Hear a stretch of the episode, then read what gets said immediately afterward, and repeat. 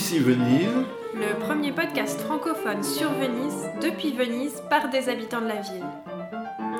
Tour à tour amoureux de la ville, critiques, inquiets, bienheureux, ironiques et auto-ironiques, mais aussi engagés.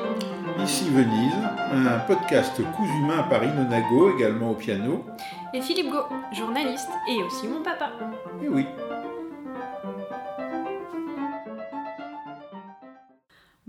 Ici Venise. Bonjour chères auditrices et chers auditeurs et bonjour Philippe.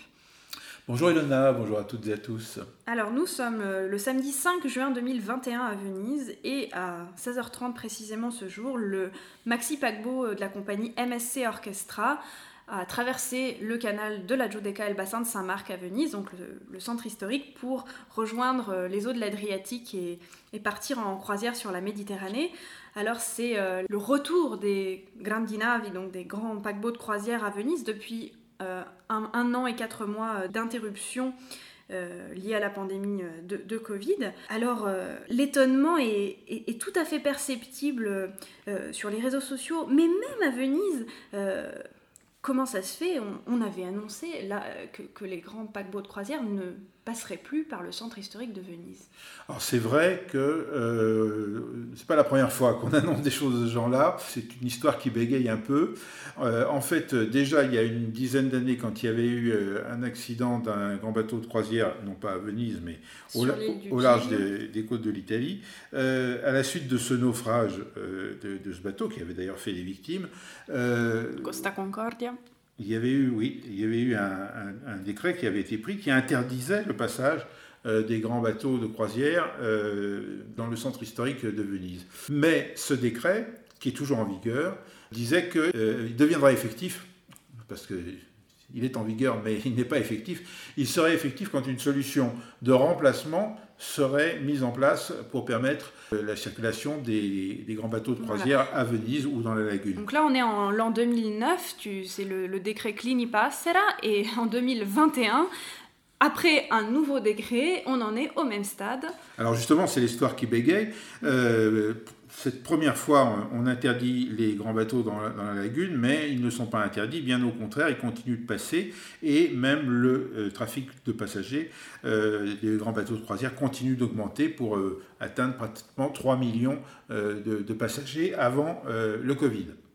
alors l'élément nouveau, à part le Covid, qui a en effet interrompu les croisières pendant un peu plus d'un an, c'est qu'au début du mois d'avril, le gouvernement italien prend un décret et tout le monde dit, les bateaux de croisière euh, qui défigurent euh, Venise euh, quand ils, sont, quand ils passent devant le centre historique, mais qui aussi ont plein d'autres inconvénients par rapport au système fragile de la lagune, les grands bateaux de croisière sont désormais interdits à Venise. Alors ce qu'on n'a pas fait dans le podcast ici Venise, et vous pouvez, on vous, on vous renvoie au dernier épisode consacré intégralement au, Maxi Paquebot de croisière du 2 avril déjà, on, expliquait un petit peu les complexités de ce décret-loi. Et refaisons-le puisque euh, on a pu voir combien la, confusion, mais elle est entretenue par les médias et donc il faut, il faut vraiment être clair.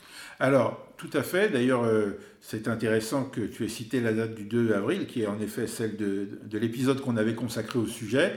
Le décret loi du gouvernement, enfin le décret pris par le gouvernement qui est devenu une loi ensuite, enfin ça c'est la, mécanique législative italienne, il, était daté euh, du 31 mars et il a été signé le 1er avril. et donc déjà on blaguait, on disait mais ça va être un poisson d'avril. Voilà. Et, en effet, euh, ben, ce décret n'a rien à voir avec euh, ce qui a été annoncé.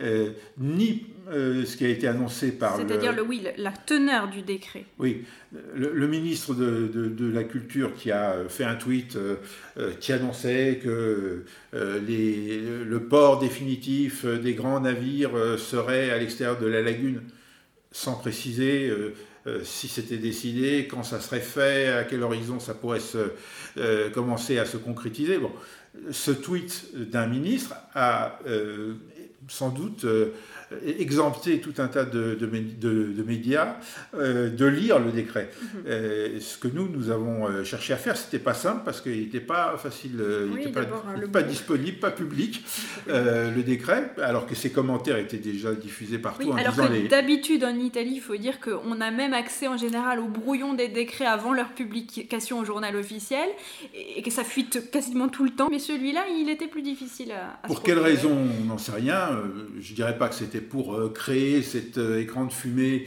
c'est le cas de le dire, sur l'interdiction des grandes dinaves et donner au décret plus d'importance qu'il n'en avait réellement. Quoi qu'il en soit, aujourd'hui il est publié au journal officiel et justement, quels sont les éléments importants euh, de ce décret et qui montrent que finalement, on n'avait absolument pas prévu l'interdiction des grands paquebots de croisière dans le centre historique de Venise, dans le texte. C'est très simple. Le décret contient deux dispositions, dont une seule concerne Venise, donc je vous euh, laisse de côté l'autre, qui n'a pas de rapport. Euh, c'est un décret sur le transport. Voilà, c'est un décret qui porte sur diverses dispositions d'urgence euh, relatives au, transport par voie d'eau.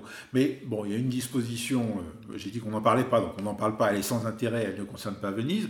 Et l'autre, c'est le lancement d'un concours d'idées, je dis bien d'un concours d'idées, un appel à projet euh, afin de présenter, euh, dans un délai relativement bref, des projets pour euh, l'établissement d'un nouveau port d'attache des navires de croisière, et pas seulement d'ailleurs, mais des, navires de grand gabarit, en dehors de la lagune de Venise. Alors on va dire très bien, les mots essentiels y sont. un port d'attache, un nouveau port d'attache, en dehors de la lagune de Venise, et donc logiquement sur les côtes de l'Adriatique. Mais c'est les, les premiers mots qui sont importants. Il s'agit de lancer un concours euh, dans lequel on demande, on fait un appel à projet, comme c'est fréquent en, matière d'architecture. Euh, voilà, les grands architectes euh, sont invités à, présenter leurs idées. Alors oui, il y a un délai. je crois qu'il fallait le, le, règlement du concours et l'appel devait être lancé dans les 60 jours suivant la publication du décret. Enfin, mais ces délais sont sans importance. Ce qui compte, c'est que l'appel à projet est lancé, on va en publier le règlement, il est doté de 2 millions d'euros, imaginez la somme, enfin c'est une somme dérisoire, c'est bien une somme pour un, concours d'idées euh, pour des urbanistes et des architectes qui vont, qui vont plancher, qui vont rendre leur projet euh, peut-être euh, dans l'été, dans l'automne, on n'en sait rien. Après, il y aura un jury, le jury va se réunir, il va décider que le concours était très intéressant, il va classer euh, les, les, propositions, il va peut-être en primer une ou deux ou trois, et puis après, on va renvoyer la balle au gouvernement, aux autorités régionales, à, la commune de Venise, au port de Venise, à la politique, puisque évidemment il va falloir à un moment donné repasser devant le Parlement. Enfin bref, c'est un concours d'idées. Et ce concours d'idées, ce lancement d'un concours d'idées euh, par un décret, euh, qui lui donne un peu d'importance, en effet, c'est un décret du gouvernement, c'est, voilà, ça, ça solennise un peu les choses, mais ça n'interdit pas les grands bateaux de croisière. Et le premier décret dont on a parlé tout à l'heure reste en vigueur. Euh, les grands bateaux de croisière ont le droit de passer dans le bassin de Saint-Marc euh, tant qu'il n'y a pas de solution alternative. Ça peut prendre encore pas mal d'années. Voilà, bon, merci pour ce, rappel. Donc, j'espère que cette fois on l'aura bien compris. Il n'y a rien de concret qui se prépare pour mettre hors de la lagune de Venise les, les maxi paquebots de croisière. En revanche, il y a quand même une autre alternative à l'intérieur de la lagune euh, de Venise. Euh, c'est un projet un peu plus concret, l'accélération d'un projet de port à Marghera, donc dans la lagune de Venise, mais là encore, les temps seront très longs et il n'y a à ce jour euh, aucun lieu concret où on, peut imaginer où partiraient les, paquebots de croisière. Euh, on l'a déjà dit également dans le précédent épisode, mais Marghera est un port euh, classé Céveso, euh, donc on peut imaginer le nombre d'autorisations qu'il faudra pour mettre en place une solution, alors dite temporaire, mais on peut imaginer que le temporaire, si est qu'il advienne, deviendra pérenne. Voilà. Oui, là donc on, parle, soyons clairs, euh, on parle de l'alternative, c'est-à-dire non pas de l'alternative qui est prévue par le décret euh, qui permettra euh, de sortir les bateaux de la lagune, c'est une alternative dans la lagune, c'est-à-dire à vol d'oiseau, je ne voudrais pas dire de bêtises, mais à 2-3 km de Venise, quelque chose de ce, de ce genre-là. Il y a donc ce port de Marghera, la zone industrielle derrière, avec plusieurs plusieurs installations industrielles classées euh, Céveso. En effet, euh, l'année dernière, il y a eu un incendie qui a ravagé un entrepôt dans, cette, dans cette zone. J'imagine que, évidemment, ça n'aurait pas été idéal s'il y avait eu à ce moment-là une procédure d'embarquement ou de débarquement de, de, milliers de passagers et de personnes d'un grand bateau. Toujours est-il que c'est effectivement la solution que, on peut dire, les, autorités locales, régionales du Veneto et euh, la commune de Venise et aussi le port euh, ont mis en avant. Parce que pour eux, et ils ont bien raison, même si c'est triste, euh, la solution hors de la lagune, elle est lointaine et hypothétique. Et on connaît les temps de la politique en Italie avec le fait que, par exemple, tout ça repose sur le gouvernement Draghi dont l'horizon temporel euh, est relativement limité, évidemment. Et ils, n'auront pas le temps même de lancer la, construction de quelque chose pour les grands bateaux de croisière en dehors de la lagune. Donc les autorités locales et régionales ont plutôt misé sur euh, une proposition qu'elles ont faite déjà depuis un moment, euh, c'est puisqu'il faut déplacer les grands bateaux de croisière en dehors du centre historique de Venise, puisqu'il y a des gens qui ont cette lubie, je, je, me, je me, mets à, un peu à leur place, on sait très bien que ça ne les intéresse pas ce sujet, en particulier la commune de Venise, le maire, euh, il verrait très bien les bateaux rester euh, dans le centre historique de Venise et à la maritime pendant beaucoup plus de temps que lui à la mairie.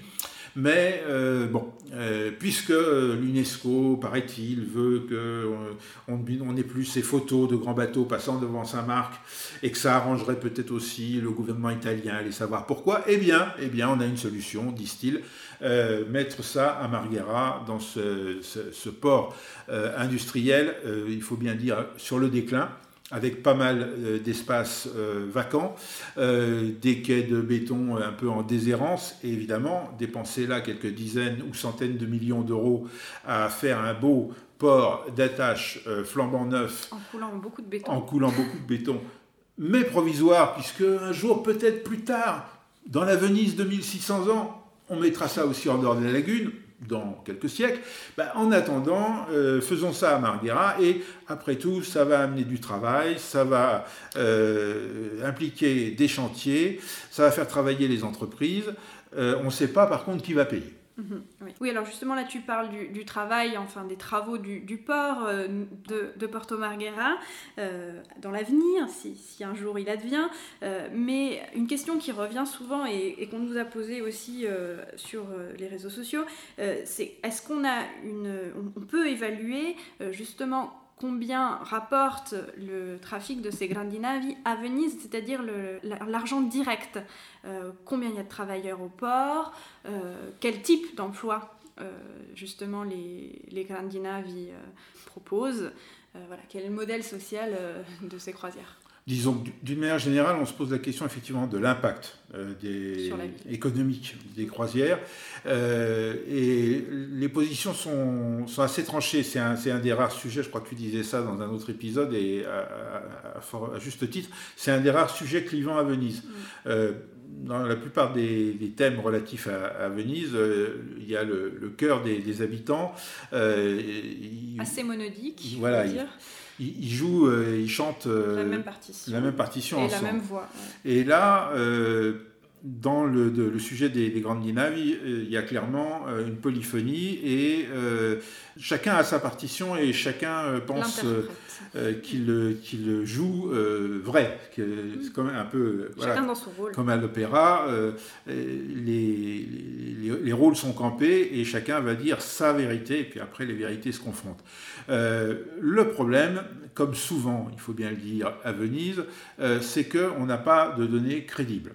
Euh, j'ai fait des recherches, pas seulement d'ailleurs aujourd'hui, mais je m'y suis remis pour répondre à, cette question sur l'impact économique. Et pour ainsi dire, on ne trouve rien. C'est-à-dire que le seul document un peu consistant, on va dire, euh, présent sur un site officiel, celui du port de Venise, euh, qui euh, porte sur l'impact économique de l'activité des croisières à Venise, date de la fin 2012. Il a été publié en début 2013. il inventorie une sorte d'inventaire à l'après-vert, d'une manière je dirais pas encyclopédique, mais euh, comme un annuaire presque. Euh, tout ce qui peut de près ou de loin euh, avoir un impact économique sur la ville et, l'environnement et, la région en termes d'économie. Donc par exemple, il va nous expliquer qu'on doit faire le plein et donc le plein de carburant et que donc quand un bateau de croisière part pour une semaine depuis Venise, euh, on va remplir euh, les, soutes avec 1000 tonnes euh, de carburant lourd, et donc ça évidemment ça a un certain coût, qu'on fait le plein d'eau, que quand les bateaux reviennent chargés d'ordures, on décharge les ordures, et bon, tout ça évidemment génère des flux économiques. Mais ils ont légèrement tendance dans cette étude à confondre le chiffre d'affaires et le bénéfice. Parce que évidemment, euh, quand euh, on remplit les, 2000 tonnes de fuel lourd, euh, le fuel lourd, il n'est pas produit en Vénétie. l'eau, c'est peut-être un peu différent, c'est l'eau produite par le, service public de la Veritas, mais bon, il y a un, coût de, un prix de revient. Donc, bah, bref, cette étude, on a l'impression que c'est une étude de lobbying. Euh, qui gonfle, qui gonfle, qui gonfle tout ce qui, euh, de près ou de loin, représente un, apport économique, enfin une mise en mouvement euh, de, masse économique et, financière autour des croisières, mais ça ne permet pas de répondre à la question toute bête, toute simple, combien, combien a rapporté, par exemple, aujourd'hui l'orchestra à Venise, combien elle a rapporté Ça, on, ne, le sait pas. Oui, alors justement, à Venise, il y a cette idée reçue. Alors, tu me diras si c'est une idée reçue fausse ou, ou, vrai, et si on a des données là aussi, c'est qu'on imagine que les touristes qui réservent des croisières euh, au départ de Venise euh, sont euh, des classes plutôt aisées et qui apporteraient beaucoup d'argent, enfin qui dépenseraient justement de l'argent quand ils viennent à Venise. Alors d'abord, est-ce qu'on sait combien de temps ils s'arrêtent dans la ville, s'ils dorment, et éventuellement combien ils dépenseraient? Eh bien, on ne sait pas non plus. C'est-à-dire que cette euh, étude-là, qui est toujours euh, la seule source à laquelle je peux me référer, parce que je n'en ai pas trouvé d'autres, et surtout je n'en ai pas trouvé de plus récente, je rappelle qu'elle date de février 2013, eh bien, euh, elle, elle, essaye de cerner l'apport économique des croisiéristes eux-mêmes, c'est-à-dire combien un croisiériste qui monte à bord d'un grand bateau à Venise, combien il dépense à Venise, par ailleurs, en, dehors de, ce qu'il paye euh, pour, euh, combien ça ruisselle Voilà, tout à fait. Combien ça ruisselle sur Venise. Et pour répondre à cette question, cette étude de 2013 se réfère à une autre étude de 2005, euh, laquelle elle-même n'est qu'une estimation faite à la suite d'une enquête auprès de 404 croisiéristes. Donc pour répondre à cette question, on se réfère à 404 croisiéristes des années 2005 et 2006 en 2021. Bon, on a compris que c'est assez bidon. Voilà. Et néanmoins, ces chiffres-là bah, euh, laissent entendre que euh, plus de 50% des croisiéristes euh, passeraient par ailleurs au moins une nuit, voire jusqu'à trois nuits. D'hôtels à Venise en plus de la croisière. Ça, n'est évidemment pas crédible. je crois justement que les, les, villes de départ et d'arrivée euh, de croisière, ce sont pas les villes où les passagers dépensent le plus d'argent, mais d'après l'étude, c'est les villes de, à l'étape. Oui, enfin, je pense qu'on peut difficilement de tirer plus de, cette, euh, de, cette, étude, sinon que c'est en effet une des, contradictions qu'elle euh, contient, c'est de dire que Venise, et ça c'est un fait, et surtout une ville de départ et d'arrivée des croisières, c'est pas une ville étape, que par ailleurs, en général, euh, d'après d'autres études, notamment européennes, c'est dans les villes étapes que euh, les croisiéristes dépenseraient le plus et non pas dans les ports de, départ et d'arrivée, puisque finalement, au départ et à l'arrivée, ils montent dans le bateau, ils s'en vont. et voilà, ils descendent de l'avion, ils, ils, arrivent, ils parquent, ils embarquent. Euh, et pareil à l'arrivée, on ne sait pas qu'ils resteraient pas à Venise, c'est qu'ils ont d'autres obligations, peut-être qu'ils travaillent, etc.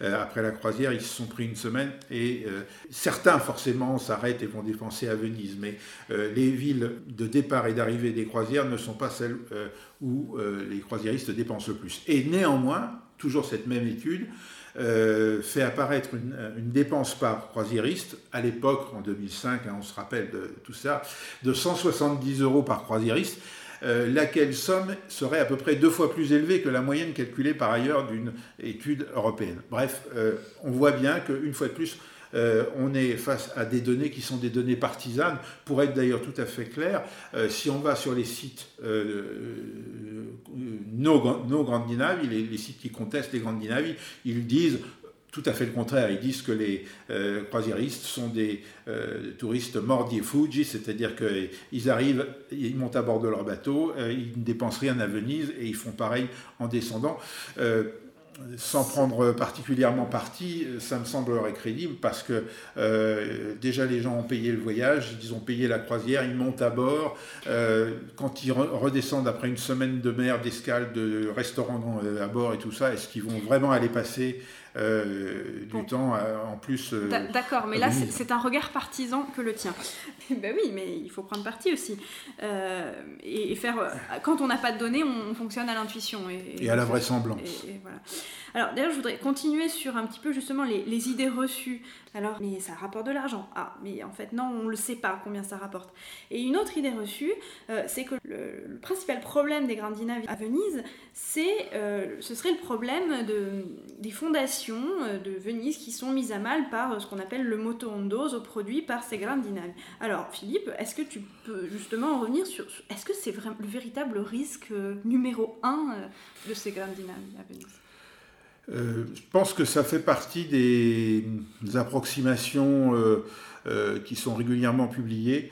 Sur Venise, on a aussi des approximations de, cet ordre quand on parle de l'aqua alta, par exemple, ou des, hautes marées exceptionnelles, ou au contraire des, des, périodes où la lagune semble s'assécher. À chaque fois, on, on, en tire des conclusions ou on essaye de l'expliquer par des approximations.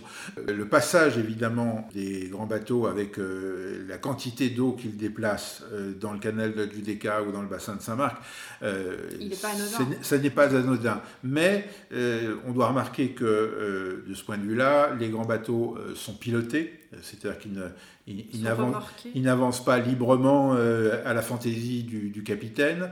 Il y a des vitesses extrêmement faibles de, de, progression. Et quand on voit passer un grand bateau, on voit qu'il déplace finalement pas tellement. Enfin, il déplace de l'eau, mais il la déplace lentement. Et donc, l'élément architectural qui serait que ça s'apprête les fondations des palais euh, je vais dire une bêtise exprès, euh, dans le Grand Canal. Eh, bien non, ça n'est pas ça. D'abord parce que les grands bateaux ne passent pas dans le Grand Canal, ils passent dans le canal de Gica, qui est beaucoup plus large, qui est plus profond et qui a un gabarit qui permet euh, le passage des grands bateaux. D'ailleurs, je vais en profiter pour faire une autocritique. c'est que moi aussi, ça me semblait tellement énorme l'idée que les grands bateaux recommencent dès le 5 juin à passer à Venise que j'étais allé imaginer que euh, le premier grand bateau ne, passerait à Venise, irait jusqu'à la Maritima, jusqu'à la gare maritime de Venise, mais sans passer par euh, le bassin de Saint-Marc et euh, le canal de la Giudecca, et peut-être en passant par derrière, c'est-à-dire euh, à partir de, de, Marghera. Mais c'est impossible, ah en fait. À l'heure actuelle. C'est impossible à l'heure actuelle, car il, y a, il, y a, bien un canal, mais il n'a pas du tout le gabarit qui permet le passage d'un bateau comme celui-là. Donc, bref, la problème, les, problématiques des, grands bateaux par rapport à, au mouton d'Ozo et et à le, au fait d'ébranler les, euh, les palais euh, devant lesquels il passe. Euh, je ne dis pas que c'est inexistant, mais ça me semble être euh, très marginal par rapport aux autres problèmes. Et, surtout, moi je dirais que le moto hondoso n'est pas un problème anodin à Venise, mais que le, la principale source du moto hondoso n'est pas forcément les maxi paquebots de croisière, mais plutôt tous les, bateaux euh, à moteur, euh, notamment les vaporetti, donc les, transports publics, et les barques privées, les taxis. voilà. Mais donc, alors, si on va dire le moto hondoso n'est pas la principale menace représentée par ces paquebots, quelle est quelle est-elle cette principale menace ou au pluriel? Menace ou inconvénient. Bah, Le premier, le plus, la première problématique qui pour moi est la plus évidente, c'est celle de la pollution. Euh, on et on l'a senti euh, dès aujourd'hui, peut-être parce qu'on avait perdu, on n'était plus habitué, mais c'était vraiment fort et ça puait. voilà, exactement. Euh, c'était olfactif et visible aussi d'ailleurs. et le bon air de Venise qu'on a respiré c'est un peu difficile à dire en temps de pandémie respiratoire, mais par ailleurs, la qualité de l'air s'était beaucoup améliorée à Venise pendant, pendant les lockdowns. Eh bien, on a eu un, comment on dit ça, une pulvérisation euh, de, l'air euh, des grandes navires. Il faut savoir qu'aujourd'hui, on en avait un et un après des mois d'interruption. D'ailleurs, euh, on disait oui que le, MSC Orchestra, donc l'ouverture de, de, ce bal, et puisque là, il y en a six autres qui sont prévus rien que dans le mois de juin. Et précédemment, avant l'interruption du passage des grandes navires en 2019, je crois qu'on était autour de 600 bateaux. Donc évidemment, c'est incomparable. 600 mouvements. Euh, certains jours, parce qu'évidemment c'est concentré, il y a des mois où il y en a moins et il y a des mois où il y en a plus, et il y a des jours où il y en a moins. le week-end, voilà, le week-end, on pouvait, on pouvait avoir certains week-ends avoir 8 ou 10 euh, passages euh, de grands bateaux dans le canal de la Judéca. Donc évidemment là, peut-être que c'est peut-être pas très bon non plus pour les, pour les fonds du, du, canal et pour les fondations des quais et tout ça. Mais ce qui est sûr, là par contre, c'est que pour l'air que l'on respire, euh, c'est pas bon et on sait que le fuel qui est brûlé par ces grandes naves est un fuel lourd, de mauvaise qualité, enfin qui, n'est pas raffiné, très peu raffiné, et voire pas. Euh, c'est quasiment du pétrole tel qu'on l'extrait et il est chargé de nombreux, euh, de, nombreux composants chimiques, notamment le soufre, mais pas, pas seulement. Et donc c'est un cocktail qui ne fait pas bon respirer, ni pour les habitants du, centre historique. Ni même pour les gens à bord. Ni, oui, enfin eux, ils sont pas forcément sous le vent. Paradoxalement, euh, euh, c'est pas forcément eux qui, reçoivent le plus les émanations, mais par contre, euh, le centre de Venise, les îles devant lesquelles ils passent et toute la terre ferme qui a déjà sa part de pollution sans qu'on sans qu'on ajoute celle-là. Donc ça, c'est une dimension une autre dimension qui est, le, coût environnemental global des, euh, euh, des grands bateaux, depuis leur construction jusqu'à leur démantèlement. On sait que le démantèlement des grands navires, que ce soit de croisière ou autre, euh, se fait en général dans des pays sous-développés, enfin on dit en voie de développement, et c'est pas pour rien parce que les réglementations environnementales, sociales, etc. ne sont pas les mêmes que dans nos pays. Et donc, en gros, euh, on emmène la carcasse ailleurs pour aller polluer ailleurs. Euh, et puis, euh, l'élément social aussi. on sait très bien que le coût relativement modeste des croisières, car contrairement à l'idée reçue, on l'évoquait tout à l'heure, que c'est des gens très riches qui vont euh, se payer la croisière et donc ensuite, en plus, ils vont faire ruisseler dans les villes de passage. C'est plutôt de la classe moyenne, classe moyenne, voire classe moyenne inférieure. Euh, les, clients euh, des dynamiques, de nos pays, évidemment, de nos pays à, niveau pouvoir d'achat relativement important. et comment il est possible de proposer une telle prestation euh, à des prix relativement abordables, ben, c'est tout simplement en exploitant la grande majorité du personnel qui évidemment euh, ne relève pas des contrats de travail euh, du droit européen. donc en gros, ça repose sur l'esclavage des gens de mer. La, surexploitation en effet des, gens de mer, pour pas parler d'esclavage, qui est un terme un peu fort, mais c'est quand même une forme d'esclavage moderne, oui.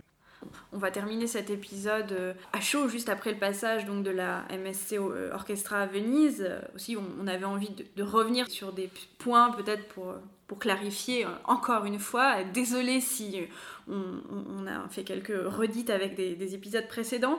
Euh, ce qu'on peut dire aussi, c'est que euh, cette image euh, du paquebot aujourd'hui, c'est une image quand même de grande violence, indépendamment de, l'aspect de environnemental. c'est inacceptable parce qu'on a, on a fait, on a formulé quand même pendant ces quelques mois des, rêves, peut-être des, des, utopies pour l'avenir de Venise. On a, on a, tellement fait des belles phrases sur un tourisme différent, sur une façon euh, différente d'entrer aussi dans Venise, parce qu'on le dit souvent, c'est une lagune très fragile, c'est un, environnement dans lequel moi j'aime bien dire on, doit rentrer sur la pointe des pieds, alors certainement pas euh, pas avec un mastodonte pareil. Donc voilà, cette image, elle, heurte. Et euh, d'ailleurs, donc aujourd'hui, euh, de façon un petit peu symbolique, il y a eu un, rassemblement du comité No Grandi Navi sur les Zattere. Donc les Zattere, c'est la rive qui donne sur le canal de la Giudecca c'est une saison qui s'ouvre, donc je ne pense pas qu'à chaque passage de Grande Nave il y aura un rassemblement, mais qui sait, parce que il y a une vraie colère aussi. Bah, je pense que euh, peut-être le comité Grandinavi et toutes les associations, parce qu'il n'y a pas seulement ce comité, euh, qui, beaucoup d'autres associations qui sont impliquées euh, sur ce sujet des, des grands bateaux de croisière à Venise, ils ont été un petit peu pris de court. Un peu comme nous, quand il y a quelques jours encore, euh, on, était en train d'imaginer euh, un coup de théâtre, peut-être une annulation, parce qu'il y a eu aussi des annulations euh, précédemment. On pensait que ça allait être annulé au dernier moment. Ou déplacé peut-être dans un autre port. D'autres bateaux de croisière partent de Trieste. C'est le cas notamment des bateaux de, la Costa, qui jusqu'à présent, enfin jusqu'avant le Covid, venait à Venise. donc voilà, nous-mêmes, on a été un peu pris de court par la réalité, le, le fait concret qu'aujourd'hui, ce bateau nous a encore donné euh, ces impressions, ces odeurs et ces images déplaisantes de ce, géant euh, euh, moderne et inutile qui traverse Venise. Et je pense que les associations aussi ont été un peu prises de court. Elles ont marqué le coup. il y a eu un rassemblement. mais je pense que ça ne sera pas le dernier. Et euh, il y a deux ans, euh, il y avait eu une très grande manifestation. Oui, euh, en 2019, en juin 2019, bah, juste après l'incident. Alors justement, tu parlais de, de ces bateaux qui, qui sont bon, quand même pilotés, mais parfois il y a aussi des événements climatiques imprévus. Et il y avait eu un, incident sur, au niveau du, du, port de San Basilio, donc juste au, au, bout des Zattere. Et bon, c'était heureusement, ça n'avait, il y avait eu, je crois, quelques, des blessés très légers, et ça, ça aurait pu être beaucoup plus grave. Et à la suite de cet incident, il y a eu une grosse manifestation avec 10 000 personnes selon les organisateurs et selon la police. Euh, et donc voilà, c'est vrai que c'est quand même un sujet, même si c'est un sujet qui fâche, c'est un sujet à Venise euh, qui, qui mobilise. Oui, oui. Et ben, on aura donc, euh, vous l'avez compris, et un peu malheureusement, mais c'est comme ça, euh, l'occasion certainement de revenir euh, et de revenir encore sur ce sujet tant que une solution n'aura pas été apportée et une décision véritable qui est prise. Car peut-être la vraie déception, en tout cas là je parle à titre personnel, la déception c'est de voir qu'on n'arrive pas à décider et que certes il y a des intérêts contradictoires, donc c'est aussi ça peut-être la raison fondamentale qui est qu'on n'arrive pas à décider, puisque comme il y a des intérêts contradictoires, bah, il y a aussi des puissances financières, des puissances d'argent, et, il y a du lobbying, à la fois politique et économique, et ça fait que les Scandinavies continuent de passer et de gagner de l'argent en partant de Venise. C'est comme ça. Voilà, donc peut-être que vous en avez encore pour 10 euh, ans de podcast ici, Venise. Non, on espère quand même vraiment un jour vraiment vous dire que c'est fini et de notre vivant. C'est que c'est fini dans la lagune. Mais est-ce que ce sera de notre vivant? Telle est la question. Voilà, Restons-en là pour aujourd'hui. sur ces mots, je vous salue et à très vite au prochain épisode et merci Philippe. Merci à vous, merci de nous avoir suivis et à bientôt.